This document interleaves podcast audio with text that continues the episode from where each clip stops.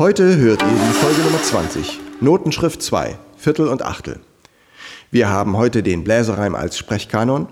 Wir klären, worauf es ankommt, um Rhythmen zu verstehen. Was bedeutet es, ein gutes Rhythmusgefühl zu haben?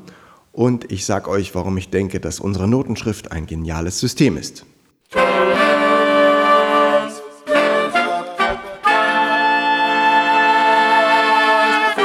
Taylors Bläser Podcast, der Wegweiser zum Lernen, Spielen und Unterrichten von Holz- und Blechblasinstrumenten. Letzte Woche habt ihr die Folge Nummer 19 gehört, Linien und Zwischenraum. Es ging um die Beschreibung der Tonhöhe im Notensystem, um sich da besser zurechtzufinden. Wer da gerne einen Überblick braucht, der kann vielleicht mit meinem Reim zu letzter Woche was anfangen zu den Zwischenraumtönen. Und dazu habe ich auch ein Video gemacht, das findet ihr in der Beschreibung und bei YouTube. Heute soll es aber um die Darstellung der Rhythmen im zeitlichen Ablauf gehen und deswegen kommt jetzt der Bläserreim zu Folge 20. Achtel kurz, Viertel lang ist der Klang, den man dann kurz, kurz lang einfach spiegeln kann kommt die Synkope, dann wird uns bang, und wenn folgen Doppelbalkentöne, wird daraus ein Sprechgesang. Achtel kurz, Viertel lang ist der Klang, den man dann kurz, kurz lang einfach spiegeln kann. Kommt die Synkope, dann wird uns bang, und wenn folgen Doppelbalkentöne, wird daraus ein Sprechgesang. So, dann erkläre ich euch jetzt mal, wie die rhythmischen Sachen aufgeschrieben sind. Und da haben wir zum einen die Einheit Viertelnote, ist eine schwarze Note mit Hals, die steht für eine Einheit. Bei einem langsamen Stück ist das eine Sekunde, bei einem schnellen Stück ist es vielleicht nur eine halbe Sekunde. Wir nehmen jetzt das Beispiel eine Sekunde. Dann gibt es die halbe Note, ist eine weiße mit Hals, die dauert zwei Einheiten, in unserem Beispiel zwei Sekunden. Dann gibt es die halbe Note, die hat keinen Hals, die ist nur einfach weiß, die dauert vier Einheiten, also vier Sekunden. Haben wir schon einen Viervierteltakt voll. Und dann können wir noch den Rhythmus unterteilen. Wenn wir zwei Noten auf einen Schlag haben, sind es zwei Achtel, die kommen meistens zusammen vor zwei Achtelnoten verbunden mit einem Balken. Und wenn wir die Note in vier gleiche Teile teilen, dann haben wir Doppelbalkentöne, so heißen die bei mir. Es sind Sechzehntel, 16 Noten passen in einen Viervierteltakt. Vier auf einen Schlag. So, jetzt wisst ihr auch schon, wie der Rhythmus aufgeschrieben wird und jetzt könnt ihr jedes Stück rhythmisch spielen.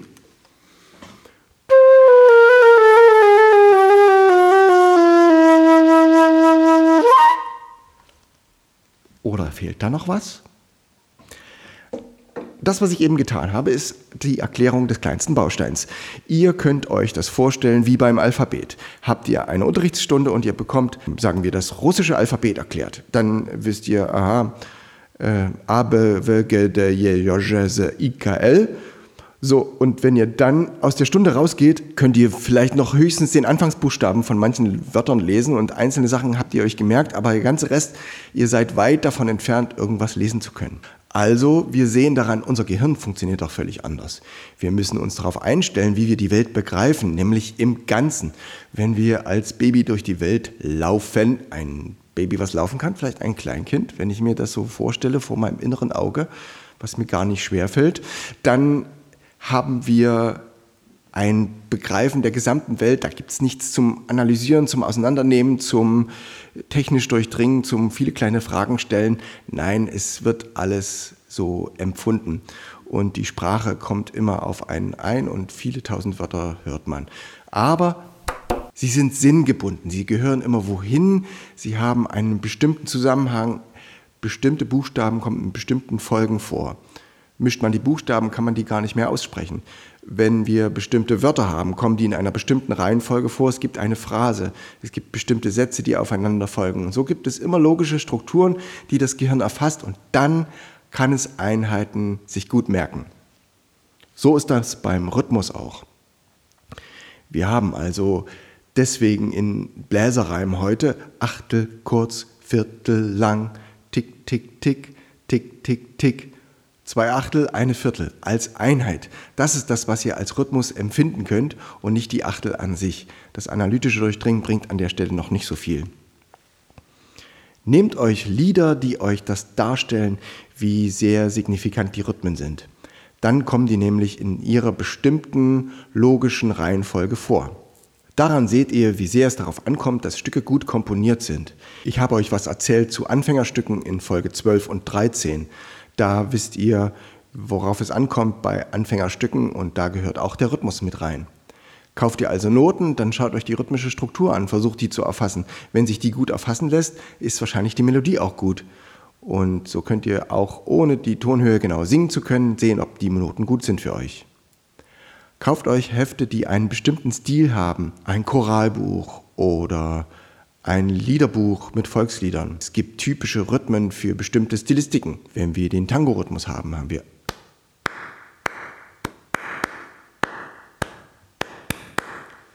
Das ist ein Tango-Rhythmus. Wir haben drei Viertel, zwei Achtel. Wir erkennen den Tango daran wieder. Spielen wir viele Tangos, dann haben wir das mehr verstanden und können die Stilistik besser wiedergeben. Im Lateinamerikanischen haben wir dick, dick, dick, dick, dick, dick, dick, dick, dick, dick, dick, dick, dick, dick. Offbeats und Downbeats, Abschläge und Aufschläge im Wechsel, das macht den Salsa-Rhythmus aus. Aber auch in unserer Musik finden wir in Volksliedern ganz bestimmte Rhythmen. Zum Beispiel ich hab die Nacht geträumet, die einen ühlen Traum. Das ist ein Siziliano-Rhythmus, so wie wir es hatten bei Johann Sebastian Bach. Das habe ich euch auch schon gespielt.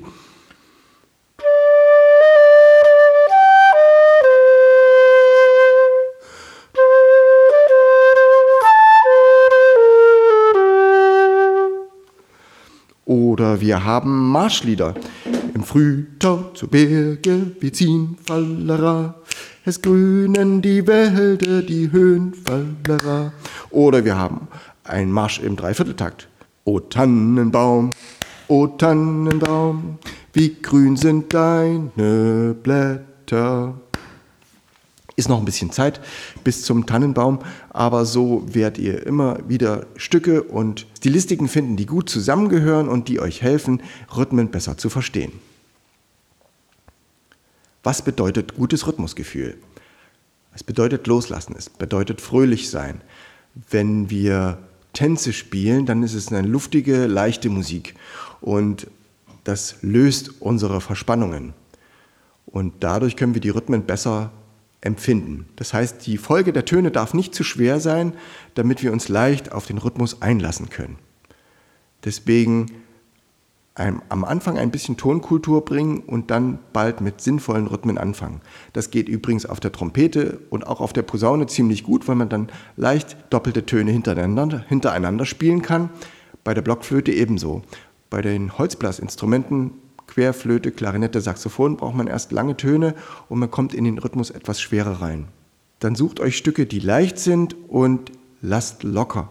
Bewegt euch im Takt, sei es in die Knie gehen, sei es mit dem Fuß ein bisschen tippen, sei es einmal vorher klatschen und das Stück fängt schon an, bevor ihr spielt, indem ihr euch darauf einstellt. Die Körperbewegung fängt schon an.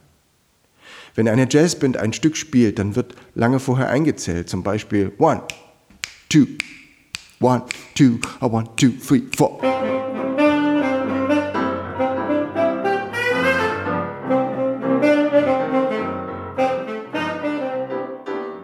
Und die ganze Band kann deswegen in einer hohen Präzision genau zusammenspielen, weil sie dann schon in diesem Taktgefühl drin ist. Alle fangen vorher schon ein bisschen mit an zu wippen oder mit dem Fuß zu schlagen.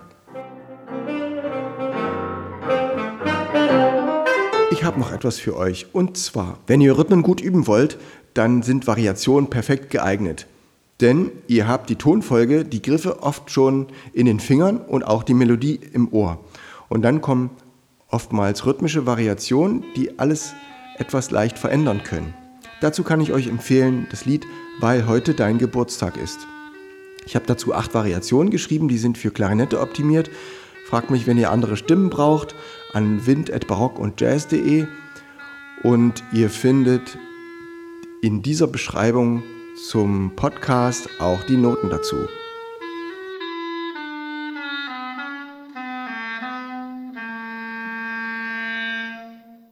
Und zum Schluss sage ich euch noch, warum die Notenschrift genial ist.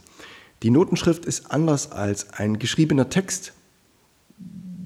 Das, was da erklingt, wird durch zwei Punkte gleichzeitig beschrieben. Es wird die Tonhöhe genau festgelegt und es wird die Länge bzw. die Position im Takt genau festgelegt. Das ist das Spannende dabei. In einem geschriebenen Text haben wir nur haben wir das Sprechtempo offen und welches Wort länger und welches kürzer ist, welches betont wird, welches nicht betont wird, das kann man durch Schrift nicht ausdrücken. Haben wir aber einen Takt, dann wird durch den Taktstrich angedeutet, welcher Ton schwer ist und welcher leicht. Ich gebe euch das Beispiel an meinem Bläserreim. Achtel kurz, Viertel lang. Hier sind die Achtel schwer und die Viertel leicht. Schwer, schwer, leicht, schwer, schwer, leicht. Und in der zweiten Zeile habe ich den Rhythmus gespiegelt.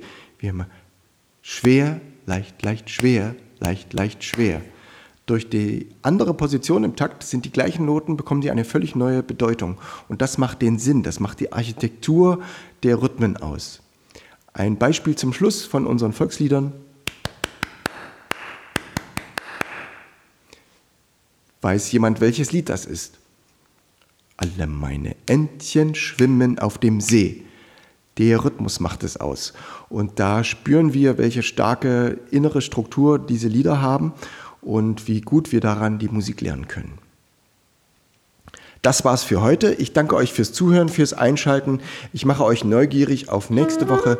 Da geht es darum, ich kann nicht singen, aber sprechen geht. Traut euch etwas zu singen oder zu wenigstens zu sprechen. Dann kommt die Folge Nummer 22 und ja, ihr habt es euch gemerkt, es ist eine Schnapszahl. Ihr findet Einspiele wieder für alle Instrumente zum Download bereit. Diesmal geht es eine Stufe höher, wo wir in Folge 11 nur die Anfangsspiel, äh, hatten, kommen jetzt ein paar kompliziertere. Wer sein persönliches Einspiel braucht, schreibt mir eine E-Mail, macht ein kurzes Foto von dem Stück, für das das Einspiel passen soll und ich schicke ihm ein Einspiel zurück. Schaut euch das Video an vom Bläserreim zu Folge 19 von letzter Woche. Das ist der Kanon, der Zwischenraumkanon. Und seid gespannt, ich mache auch den Bläserreim als Sprechkanon noch als kleines Video. Damit verabschiede ich mich und freue mich bis zum nächsten Mal. Schaltet ein, wenn es wieder heißt, Taylors Bläser Podcast hat eine neue Folge.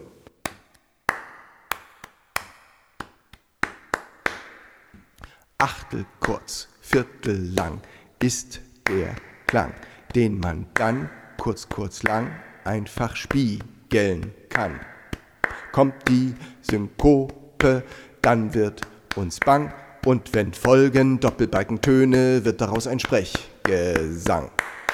Achtel kurz, Viertel lang ist der Klang, den man dann kurz, kurz lang einfach spiegeln kann. Kommt die Synkope, dann wird uns bang, und wenn folgen Doppelbalkentöne, wird daraus ein Sprechgesang.